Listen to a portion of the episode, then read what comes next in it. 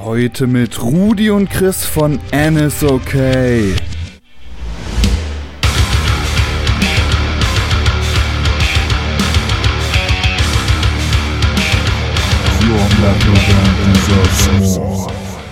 Also ich bin ja der Meinung, dass man eigentlich immer den Anspruch haben sollte, eine Art Single zu schreiben, weil mhm. Wenn man das nämlich nicht macht, dann macht man das ja nur manchmal und dann denkt man sich manchmal so, jetzt schreibe ich eine Single.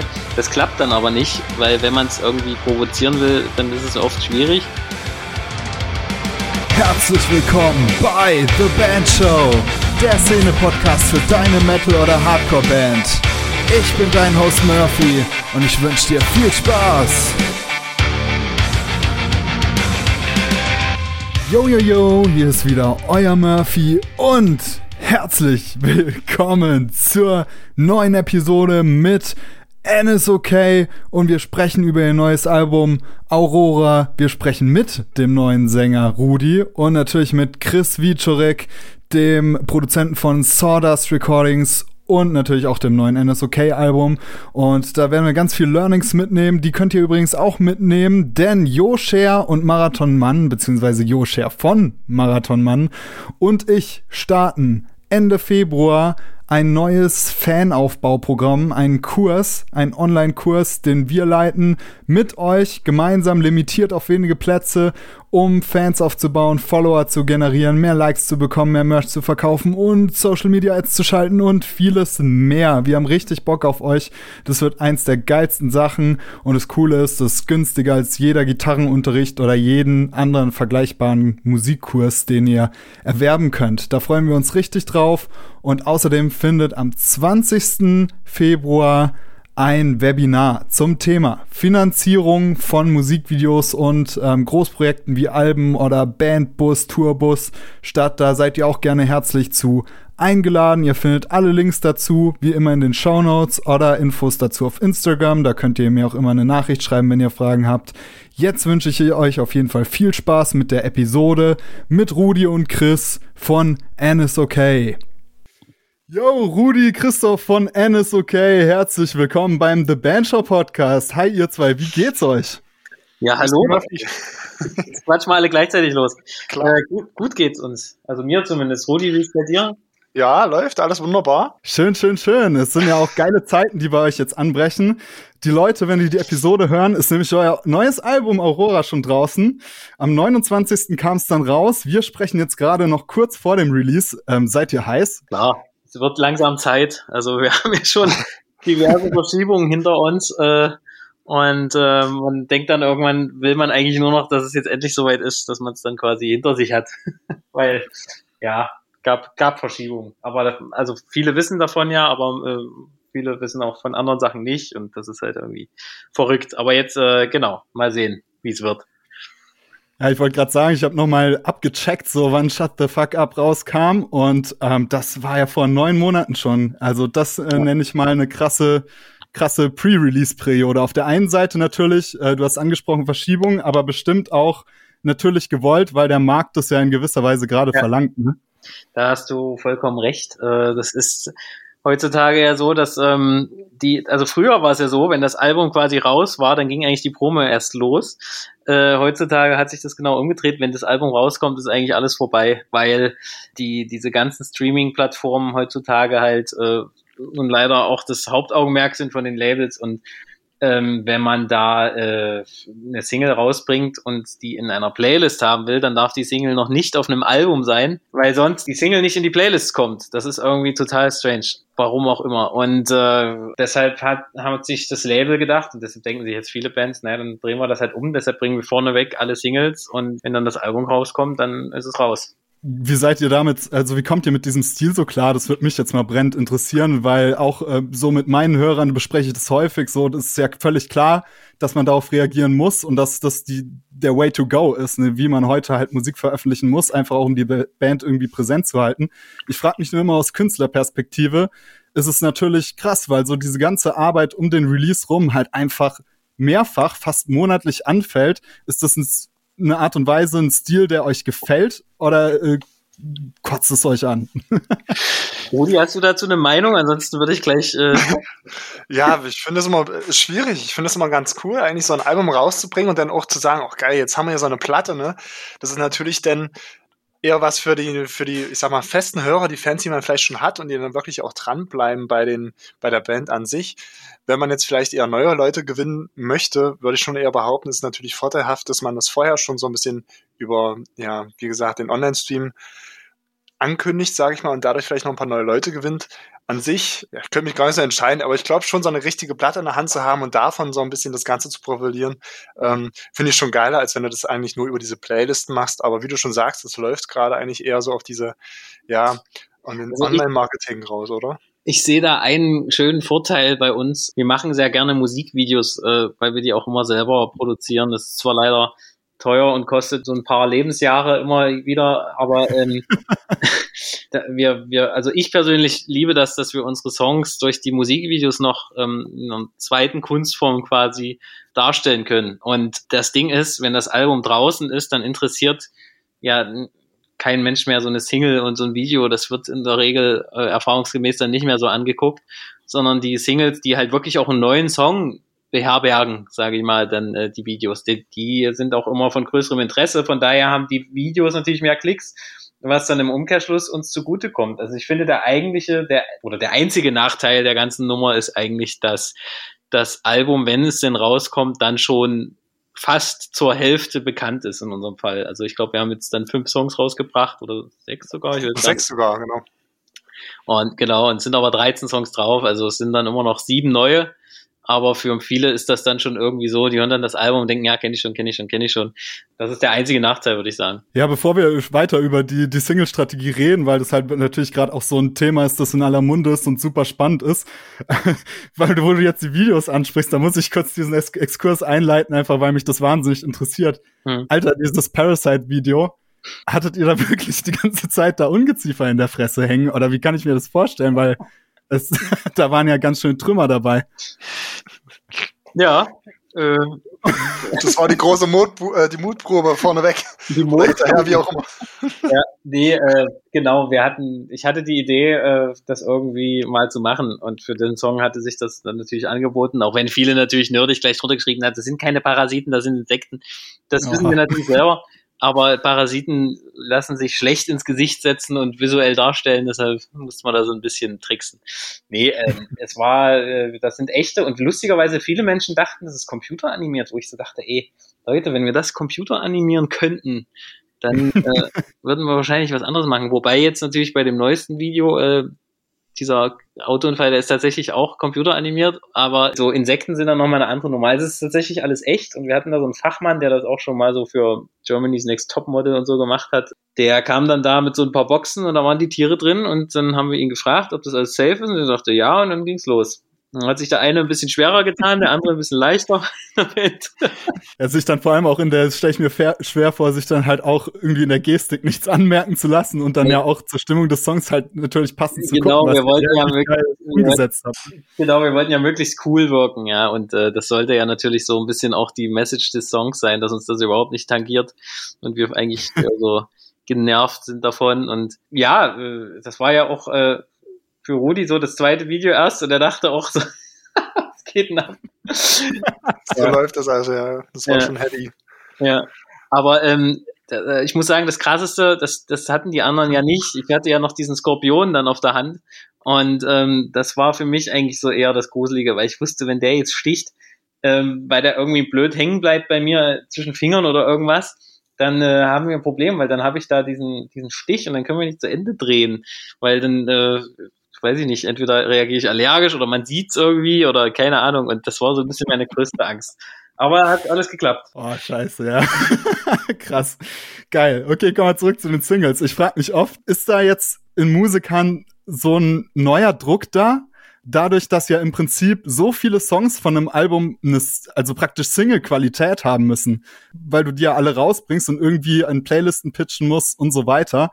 Ähm, und früher hast du halt mal ein Album gehabt und da konnte auch mal eine sechseinhalb Minuten Nummer drauf sein und, und der und der Song und dann konnten vielleicht auch nur äh, zwei, drei potenzielle Singles drauf sein. Spürt ihr diesen Druck oder habt ihr einfach gesagt, nee, wir machen unsere Platte wie immer äh, und koppeln dann halt äh, die sechs Single-tauglichsten Songs aus.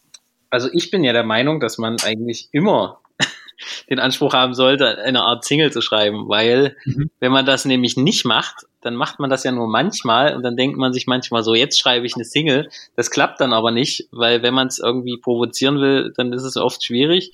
Ähm, man sollte sich darüber einfach überhaupt keine Gedanken machen und einfach immer versuchen, den besten Song zu schreiben. Natürlich sind manche Songs dann prädestinierter, ja, also gerade so genremäßig. Die Leute erwarten ja jetzt äh, zum Beispiel nicht, dass wir jetzt, also wir haben äh, natürlich Songs auf dem Album, die einfach nur durchballern und zwei Minuten 30 sind. Wir haben aber auch so eine Art Ballade mal drauf oder so ein Song, wo ich halt nur alleine singe. Und die bieten sich dann natürlich insofern schlecht an, weil die Leute gleich denken, oh Gott, was ist denn jetzt aus der Band geworden? Das haben wir jetzt hier bei den letzten, bei der letzten Single gemerkt, die nämlich so ein bisschen aus der Reihe tanzt, wo ich da so viel rappe. Ähm, The Cocaine's Got Your Tongue heißt die. Und da ähm, denken gleich alle, oh Gott, jetzt höre ich euch nicht mehr, ihr seid jetzt scheiße geworden. Und ja, und das ist natürlich was, was einen dann schon einschränkt, weil man dann so denkt, na, jetzt kann man so einen Ausreißer-Song ja nicht mehr machen, weil alles muss eine Single sein. Aber irgendwie denke ich auch gleichzeitig ist es auch geil, wenn man eine Single so anders ist, weil das, dann kommt man ins Gespräch, man, die Leute lernen das wieder neu kennen, die Band. Ja. Also einfach nicht so viel Gedanken machen. Ich glaube, einfach versuchen immer den besten Song zu schreiben. Von daher ist das für mich jetzt nicht so eine, so eine andere Herangehensweise. Mhm. Ja, interessant. Druck ist ja auch eigentlich ein geiles Stichwort. Äh, Rudi. Jetzt weiß ich, was du meinst.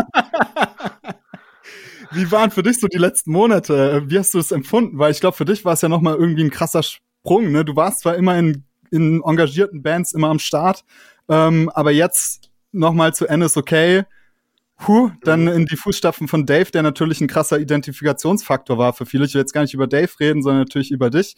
Aber äh, wie hast du das, das wahrgenommen, auch in der Anfangsphase? Hast du da Angst oder Druck verspürt? Wie waren die letzten Monate für dich?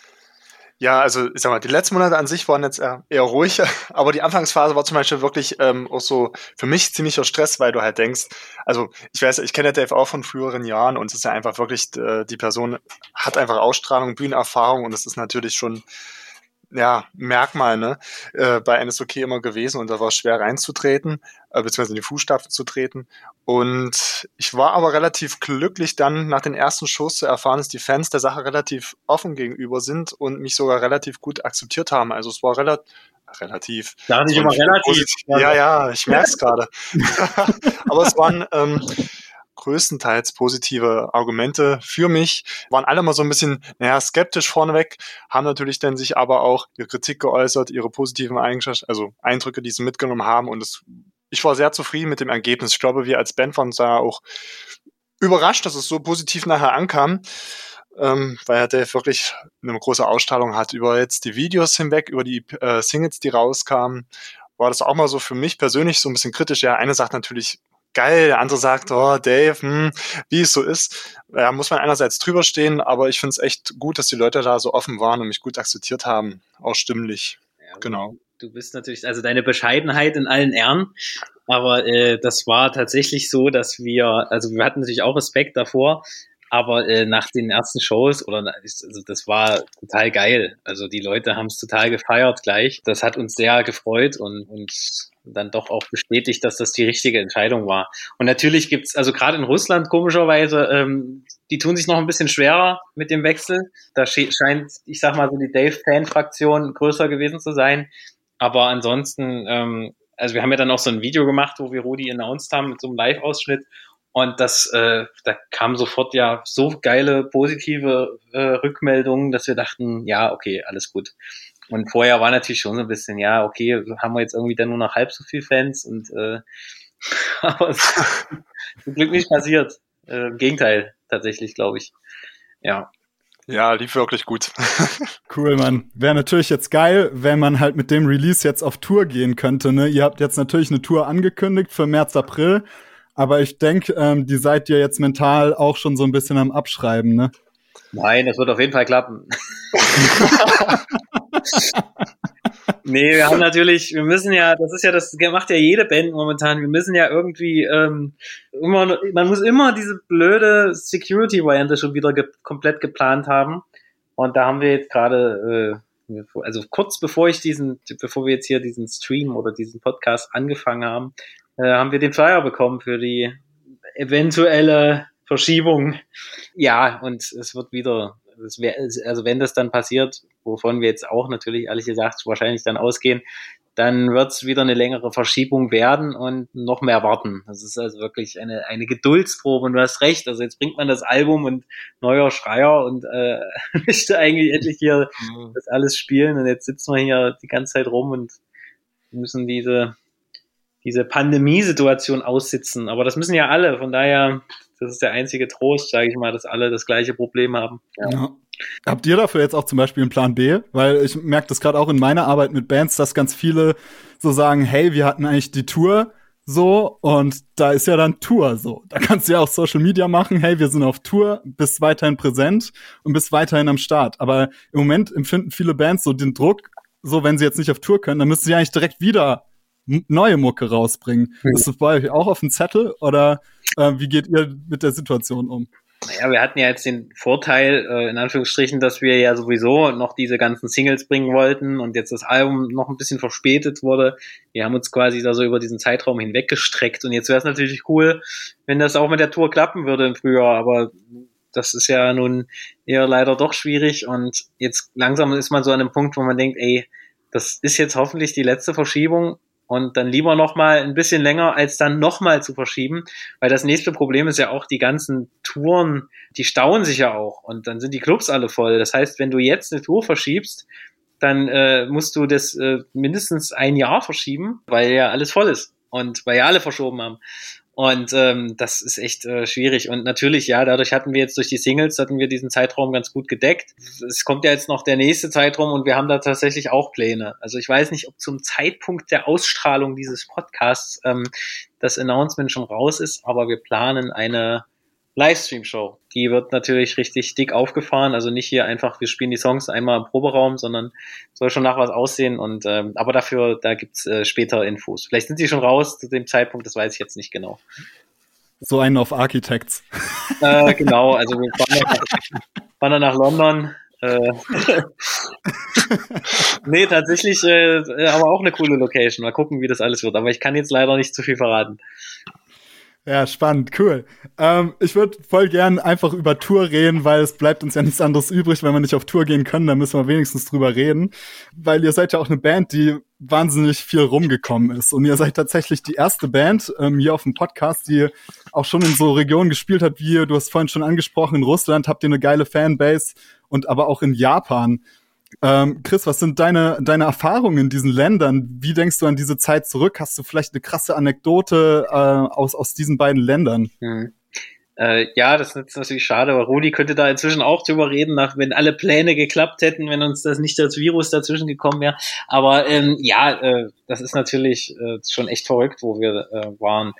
Also ich, mein Highlight ist auch USA gewesen, weil das immer ein Traum von mir war, als ich angefangen habe, mal USA-Tour zu machen. Äh, rein von den Shows her muss ich aber sagen, dass tatsächlich nichts über Russland geht und weil das sind so abgefahrene Konzerte, weil die Leute das dort ganz anders zu schätzen wissen als hier. Für die ist so ein Ticketpreis extrem teuer. Ähm, die, die sparen da lange drauf und die haben immer das Gefühl, äh, krass, jetzt kommt die Band extra wegen uns hier mal her, das müssen wir unbedingt nutzen, das müssen wir denen auch zeigen und das merkt man halt total. Also die warten dort schon am Flughafen auf einen, wollen da Autogramme und Fotos machen und kommt sich dann so ein bisschen Justin Bieber-mäßig vor, ähm, selbst in, äh, in Vladivostok, wo wir mal waren, das ist quasi der östlichste Punkt fast von Russland, äh, das ist, da kannst du schon nach Nordkorea rüber gucken. Da dachten wir, der kennt uns doch keine Sau. Und dann waren wir da bei dem Club und plötzlich schrien alle und irgendwelche Leute kamen auf uns zugerannt, haben uns verfolgt und das war so, also so real. Und die sind halt auch extrem gastfreundlich, muss man sagen. Und ähm, ja, also so viel zu Russland. Da könnte ich aber jetzt, da können wir eine extra, äh, eine extra äh, Stunde drüber reden. Ähm, und Japan war halt einfach so krass, weil es so eine krass andere Kultur ist. Das denkt man ja auch nicht. Also jeder, der da schon mal war, weiß, glaube ich, wovon ich spreche. Allein die Toiletten sind schon ein Erlebnis dort. weil, also so eine Rast, Rastplatztoilette ist dort, glaube ich, der äh, das klinisch reinste Ort, den es gibt. Das ist völlig abgefahren. Und dann da so mit so Palmen und irgendwelchen Radios, die man sich anmachen kann und ähm, ja, also nicht, dass ich jetzt über Klos sprechen will, aber das, das war beeindruckend. Das kann man ja gar nicht erzählen, das muss man erlebt haben. Das ist wirklich Okay, ähm, Nur erstmal wieder klarkommen hier auf, auf den Klo-Exkurs. Ja, das war noch gar nichts. Von der Analdusche habe ich jetzt noch nicht angefangen, wieder. Per Knopfdruck. Das ist schon verrückt. Stark. Stark. Ja. Ja, aber die Konzerte dort sind auch cool. Also die Leute sind lustigerweise ähm, sehr, also die sind ja sehr höflich dort und sehr äh, schüchtern alle und dann bei den Konzerten gehen die halt äh, so ab. Das ist voll witzig. Ich hoffe auch, dass wir da mal wieder hinkommen. Rudi, ich finde es immer super spannend, weil es gibt ja immer so Leute, die davon ausgehen, wenn du bei so einer Band landest als Sänger, dann sei das irgendwie halt Glück und dann sei man irgendwie ausgewählt oder gecastet worden äh, von der Band oder so. Ich bin grundsätzlich also gerade im Metal-Bereich ein absoluter Feind von dieser Auffassung, weil man sich als Standing, also das Standing als Musiker ja über Jahre hinweg gearbeitet. Ich finde, du bist so ein bisschen ein Beispiel dafür.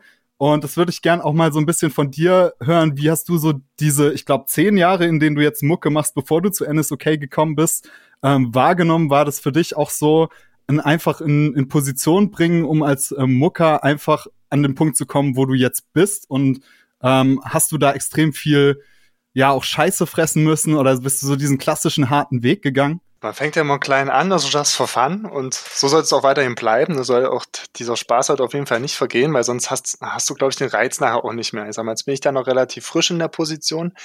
Es war aber doch so, dass es, man hat natürlich Ehrgeiz, dass du sagst, okay, du willst jetzt erstmal eine Menge Auftritte spielen, auch als kleine Band, ne, in jedem möglichen Club, in jeder Stadt, egal wo du pennst, egal äh, was es zu essen gibt oder sonst was. Ne?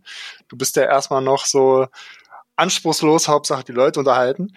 Und ähm, persönlich habe ich das, ja, wie soll ich jetzt sagen, nie großartig aufgegeben. Da der Traum war natürlich da zu sagen, oh geil, jetzt eine größere Bühne, 10, 20 mehr Zuschauer sind schon geil.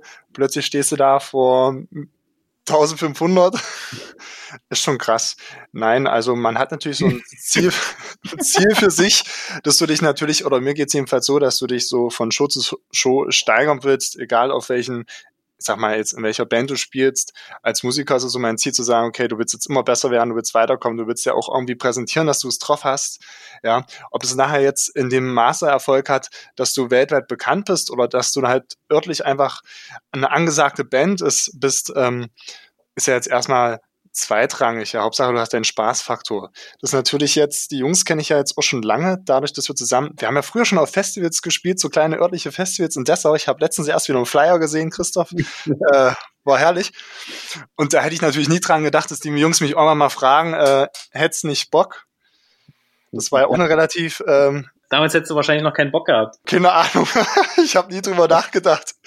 Aber da war ja das, weiß auch nicht, da war der Stand auch ganz anders. Ihr habt auch äh, musikalisch, war mal ja, naja, ist, ist jetzt weit gefächert. Aber es war auf jeden Fall ähm, sehr interessant. Ich habe irgendwann eine Nachricht bekommen, ob ich nicht mehr vorbeikommen möchte. Und dann dachte ich mir, ja, vielleicht suchen sie einen neuen Mercher oder so, ja. äh, dann, ja, dann haben sie mich aber ziemlich direkt gefragt und ähm, ich war natürlich überaus glücklich über die Sache, weil, wie du schon sagst, man macht jahrelang Musik und plötzlich kriegst du so ein Angebot. Ja, ähm, ich habe natürlich auch nochmal drüber geschlafen, aber eigentlich war ich da schon von vornherein ziemlich überzeugt und wirklich happy, dass es, dass die Möglichkeit im Raum besteht, ja. Also war schon toll. es ist toll. Ja, aber ähm, du hast natürlich auch, um nochmal zu der Frage, du hast ja auch, äh, genau wie wir, auch viel viel Scheiße. Ja, na, wir haben aus der, aus der wirklich großen Scheiße immer sehr viel lustige Scheiße gemacht. Das will ich jetzt gar nicht weiter ausweiten. Aber wie das so ist, jede Band hat, glaube ich, da seinen, äh, seinen großen Fun-Faktor. Natürlich äh, erlebt man Dinge, wo du sagst, ich, überlege gerade, ob es auch ein cooles Beispiel gibt, was man mal irgendwie. Lieber nicht. Ah, nee. ja. Das machen naja, wir mal privat. Ja, wir haben halt wir haben ja schon immer, also alle Shows gespielt mal, wo, wo es halt mal keine Gage gab oder mal irgendwie wir auf der Bühne schlafen mussten danach oder irgendwie solche Sachen. Also das, wir hatten auch mal eine Show, wo wir flüchten mussten, weil es eine Schlägerei gab in so einer Biker-Kneipe. Da haben wir gar nicht erst gespielt, da sind wir durchs Fenster raus. Und äh, ich glaube, solche Geschichten kann jeder irgendwann erzählen. Das ist echt lustig. Hat es Norbert noch durchs Fenster geschafft? Ich kann es mir auch nicht vorstellen. Naja, klar, da ist aber seine Hose bei zerrissen. Geil. Ja, das war echt krass. Ja, es gibt ja NSOK auch vergessen viele, ne? Schon seit 2007, oder? Also ja, in der, in der, Theorie, auf dem Papier steht das so. Äh, ich frage mich aber ehrlich gesagt immer, wenn ich darüber nachdenke, was haben wir denn fünf Jahre lang gemacht, bis unser erstes Album kam? Also irgendwie, da gab es eine EP damals, aber irgendwie so, wir haben in den fünf Jahren danach dann drei Alben rausgebracht und in den fünf Jahren davor irgendwie nur eine EP. Also ich sag mal so, so richtig los ging es eigentlich erst 2012 und ähm, ja, und dann äh, gab es ja immer noch mal ein, ein, ein Wechsel im Line-Up und ähm, jetzt, seit Rudi da ist, sind wir dann komplett. seit 2018. Nee, 19. Nee, wann war das? ich will überhaupt nicht mehr 19, tatsächlich. Mhm. Ich erinnere mich gerade an äh, damals das Telefoncover. Äh, ja. wann, welches Jahr war das denn? Das war doch auch ganz am Anfang, ne? Das war 2010, glaube ich. Oder 9 sogar. Telefoncover, da gibt es da eine Hintergrundgeschichte? Äh, na, ja, von wem war der, der Song? Von, ist die von Lady Gaga? Ja, ja. Telefon ja. ja, äh, das, das war damals die Zeit, also wo da alle Emo-Core-Bands äh, irgendwelche Pop-Cover gemacht haben und dadurch bei ah, ja. groß geworden sind. Und äh, wir haben das auch gemacht und sind damals auch relativ groß geworden. das hatte irgendwie damals dann 100.000 Klicks und das war total verrückt für uns. Und ähm, das war einfach so die Zeit und wenn man sich das jetzt anhört und so, das ist irgendwie voll lustig naja. Ja, es ist auch äh, spannend, mal so diese Entwicklung zu gucken. Ne? Wir haben halt gerade so diesen 2010er Metalcore-Hype alle miterlebt. Ne? Damals gab es halt Bands, die kamen aus dem Nichts oder MySpace, Job for Cowboy-Phänomen und so weiter. Und diese ganzen Sachen, oder nimmt man Trivium oder Bullet for Valentine, die waren ja auch wahnsinnig jung, als sie dann wirklich schon sehr populär geworden sind. Und ich finde, ihr seid aber so ein bisschen, ähm, ja, anders. Also natürlich wart ihr auch in diesem Boom mit drin, aber habt euch dann nachhaltig ähm, ja auch gefestigt und seid dann ja auch über die Jahre vielleicht sogar noch größer geworden, als ihr es in dem Boom schon gewesen seid. Würdet ihr mir da zustimmen? Oder ja. denkt ihr, ist es überhaupt möglich, heutzutage noch sowas hinzulegen wie Job for a Cowboy damals oder Bullet for a Valentine damals? Naja, es gab ja damals so zu dieser MySpace-Zeit, das war ja irgendwie anders. Da gab es manchmal eine andere Dynamik. Wenn du da einen Song ähm, rausgebracht hast, den dann alle irgendwie als so Page-Song hatten. Ich weiß gar nicht mehr, wie das hieß. Das hieß irgendwie so, man konnte immer so einen Song auf seiner Seite abspielen lassen. Ähm, und dann hast du irgendwie auch so hier, ähm, wie heißen sie hier, die Leipziger, äh, oder Berliner, was rede ich denn? Äh, äh, Mensch, hier, ähm, äh, oh, Meinst du We, We Butter the Bread? Oder, nee, ich, nee, die anderen. Die, die mit, mit Paul als Hammer. Und, und Nico als Schreier. Alter, was ist denn mit mir? War von der Harlardsmaus. Die hatten damals, äh, oh Alter, ich bin ein bisschen langer Tag gewesen. Ähm, die hatten damals auch ja diesen, diesen Hit, der dann irgendwie 1,5 Millionen Plays bei MySpace hatte. Und das, war so, das waren so astronomische Zahlen. Und man dachte, oh, die Band hat's jetzt geschafft. Und dann ist, bist du zum Konzert gegangen und dann waren da 150 Leute. Und das war irgendwie, mhm. also ich glaube, so diese ganzen Relationen, ob eine Band groß oder unbekannt ist oder klein, das ist, das verschiebt sich immer und ähm, das, das ist auch immer relativ zu dem Stand, den man selber hat. Also ich empfinde uns jetzt nicht als große Band oder bekannte Band, aber wenn man jetzt natürlich mit jüngeren Bands spricht, die gerade anfangen in unserem Genre, die sagen natürlich, oh krass, N ist okay, voll riesig und so und dann, aber und, und wir sind so an dem Punkt, wo wir sagen, naja, Bury Tomorrow ist irgendwie noch mal größer oder so und dann du musst halt immer nach oben gucken und ja, und das, das verändert sich halt, also dieses, dieses äh, Bild von sich, von, von einem selbst, wo man gerade steht und so. Man, also ich glaube nie, dass man an dem Punkt ankommt, wo man sagt, ja, jetzt, jetzt hast du es geschafft. Und äh, da ist immer, immer noch Luft. ja. ja, wie, wie messt ihr das dann? Am, am Zuschauerschnitt oder an euren Views oder? Genau, die, äh, ich sag mal, die, die, ähm, die Kennzahl, nach der so das Business geht, ist eigentlich immer die Ticketverkäufe. Wenn du selber als Headliner auf Tour gehst, dann gucken die immer, ja, was, was habt ihr denn als zahlende Gäste gehabt?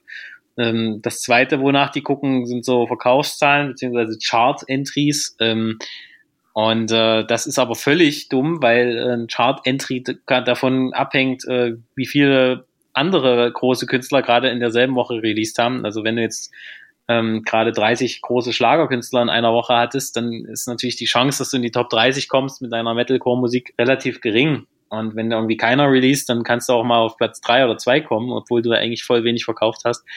Das ist halt auch so was Sinnloses. Und ähm, das, äh, daran messen wir das eigentlich. Also wir messen das tatsächlich eigentlich jetzt momentan äh, an diesen Spotify-Streams ganz gerne und an den Listeners, die da stehen. Und da haben wir echt äh, riesige Zahlen momentan, die für uns tatsächlich auch überraschend groß sind, ähm, weil die sich fast vervierfacht haben jetzt im letzten Jahr. Und äh, das ist dann schon verrückt. Ähm, aber ansonsten, ja, Shows halt, aber Shows gibt's ja momentan nicht. Deshalb muss man sich das Feedback irgendwo anders suchen. hm. ja. Ja, angesichts der fortgeschrittenen Zeit würde ich gern mit euch natürlich noch äh, über eure neue Platte reden. Ähm, und zwar vor allem darüber, dass ich den Eindruck habe, ihr habt diesmal viel mehr ausprobiert. Du hast vorhin den Rap-Part schon angesprochen. Ähm, ich finde auch äh, spannend dieses, dieses Geschaffelte bei Face the Facts, ähm, aber dann natürlich auch gemixt mit, ähm, mit halt irgendwie so Metalcore-Klassikern fast, so wie Under Your Tattoo. War das so irgendwie der, der Anspruch für, für die Platte ein bisschen mehr auszuprobieren? Ja, also mir macht das mega Spaß. Äh, die anderen mussten da so ein bisschen, also ich habe dann, also es fängt an, dass ich halt die Demos immer schreibe und dann schicke ich das den anderen und dann kommt Feedback und ähm, dann äh, ziehen alle mit und geben ihr Feedback und deshalb der Ursprung äh, kommt meistens von mir und da äh, sind dann manchmal so Sachen, dass ich einfach Sachen auch ausprobieren will für mich, so, so für uns und, und, testen will, wo sind so die Grenzen des Genres, wie weit kann man gehen, ohne dass gleich alle denken, was ist denn mit denen los? Also die Grenze haben wir auf jeden Fall jetzt schon mal einmal überschritten, was ich aber, was ich aber gut finde. Also das macht halt einfach Spaß. Ich, ich hatte auch mit diesen Rap-Parts, also eigentlich war der Song, muss man erzählen kurz, äh, als Feature-Song gedacht. Lustigerweise ich habe 2018 beim Full Force haben wir äh, Fred Durst kennengelernt und ich habe mit dem die ganze Nacht bei ein paar Bierchen über alles Mögliche gequatscht. Und dann habe ich ihm einen Song gezeigt von uns und äh, dann hat er mir seine Nummer gegeben und wir wollten ein Feature machen. Und das wäre natürlich äh, ganz cool gewesen, wenn Fred Durst bei Cocktail Scott Your Tongue äh, da gerappt hätte. Aber wie das dann so ist mit den Amis, äh, den schreibst du dann ein halbes Jahr später, dann haben die keine Ahnung mehr, wer du bist. Und ähm, das, ich habe es halt ewig vor mir hergeschoben. Ich hatte so ein bisschen Respekt, ihm dann wirklich zu schreiben auf seine private Handynummer. Und ich hätte es vielleicht früher machen sollen. Ist aber auch egal. Auf jeden Fall habe ich dann selber gerappt und äh, habe die anderen Jungs gefragt, ja, was denken ihr davon so? Und dann haben die gesagt, na, ist geil, lass, lass einfach genauso machen. Und äh, und so kam das. Und dann probiert man sich halt einfach aus. Und ich, also ich finde das mega spaßig, vor allem auch, weil man dann, ich meine, ganz ehrlich, äh, mit einem Metalcore Breakdown mit Gitarren, Schlagzeug und ein bisschen Geschrei drüber holt man heutzutage einfach niemanden mehr hinterm Schrank vor. So, also mir fällt jetzt das Sprichwort, aber ihr wisst, glaube ich, was ich meine.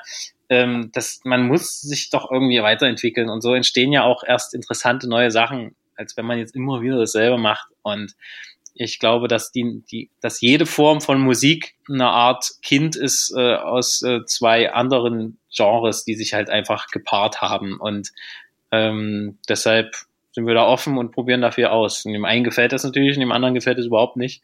Und für die, die das nicht gefällt, haben wir dann aber natürlich noch die Klassiker am Start, die dann so ein bisschen mehr aufs Genre-typische gehen, was uns aber auch Spaß macht. Also nicht falsch verstehen. Ich finde ja das, diesen klassischen Metalcore immer noch geil, aber ich höre ihn mir tatsächlich ähm, von anderen Bands heutzutage nicht mehr so, so oft an wie früher. Irgendwie ist es halt so ein bisschen, hat sie abgenutzt.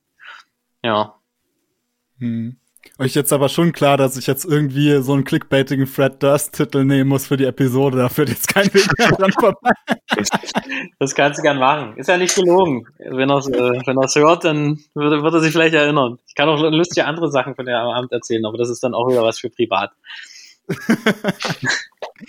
ähm, was ja auch stark ist, also ich hatte den Eindruck, es ist eine sehr positive Platte, so, obwohl ihr natürlich mit sehr vielen Missständen dealt. Ähm, ist es ja irgendwie, und ich werf mal dieses Schlagwort Hoffnung in den Raum. Ja, ja. Ähm, eine hoffnungsvolle Platte, eine positive Platte. Was ist äh, die Essenz von diesem Album? Wie du sagst, äh, da ist eigentlich nicht viel hinzuzufügen. Also die Zeit ist momentan so depressiv, dass man sich schon fast denken muss. Deshalb haben wir es auch Aurora genannt und haben so diesen hoffnungsvollen, obwohl unten die Welt quasi auf dem Cover komplett zerstört ist, äh, guckt der Astronaut da so ein bisschen Richtung Richtung Polarlicht und Richtung Himmel und sucht die, sucht die Hoffnung irgendwo. Und das, ähm, das war auf jeden Fall was, was uns äh, wichtig ist bei dem, bei dem Album, weil also jetzt hier noch so in der Zeit so jetzt noch ähm, am besten Songs rausbringen, die noch beschreiben, wie scheiße doch alles ist. Ich glaube, das braucht eigentlich keiner. Und ich hoffe auch nicht, dass irgendwie also die nächsten zwei Jahre alle Alben nur noch von Corona handeln.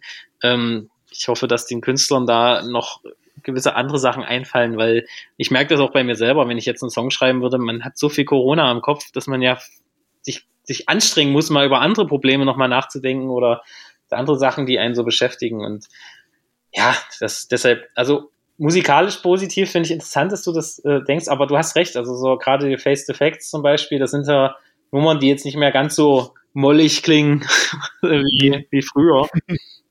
Und äh, ja, aber mal gucken, wo die Reise hingeht. Vielleicht ist ja in einem Jahr wieder alles gut und dann schreiben wir wieder eine richtig traurige Platte. Okay, ich würde sagen, dann zocken wir noch ein bisschen Sekt oder Seltas. Ich glaube, das machen wir diesmal abwechselnd. Ähm, und wir fangen direkt mit dir an, äh, Rudi.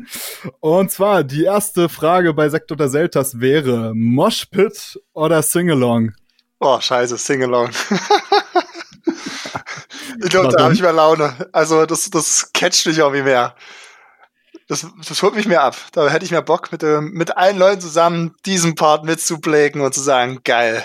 Plägen. Geil. Cool. Dann Chris, ähm, direkt nach der Show, Duschen oder Merch-Table?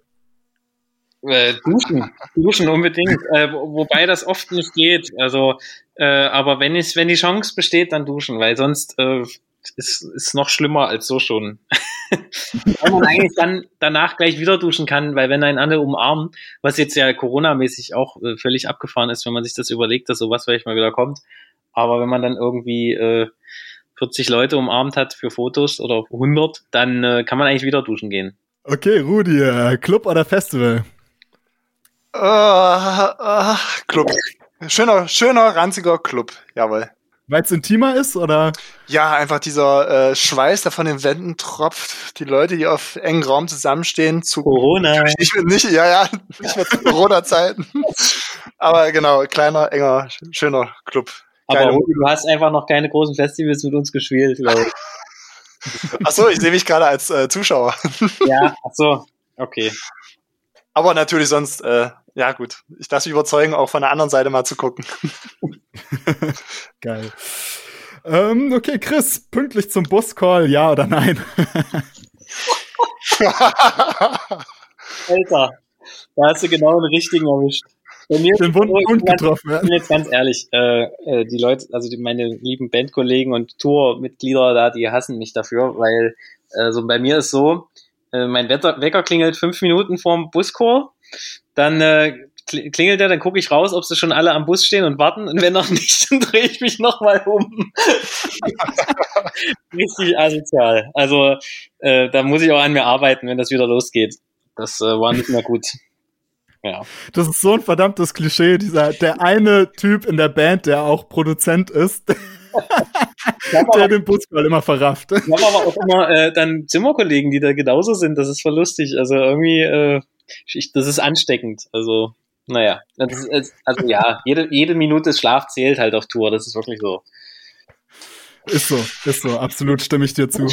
Gut, dann zum Schluss noch euer Nummer 1 Tipp für junge Bands, die gerade anfangen, Mucke zu machen.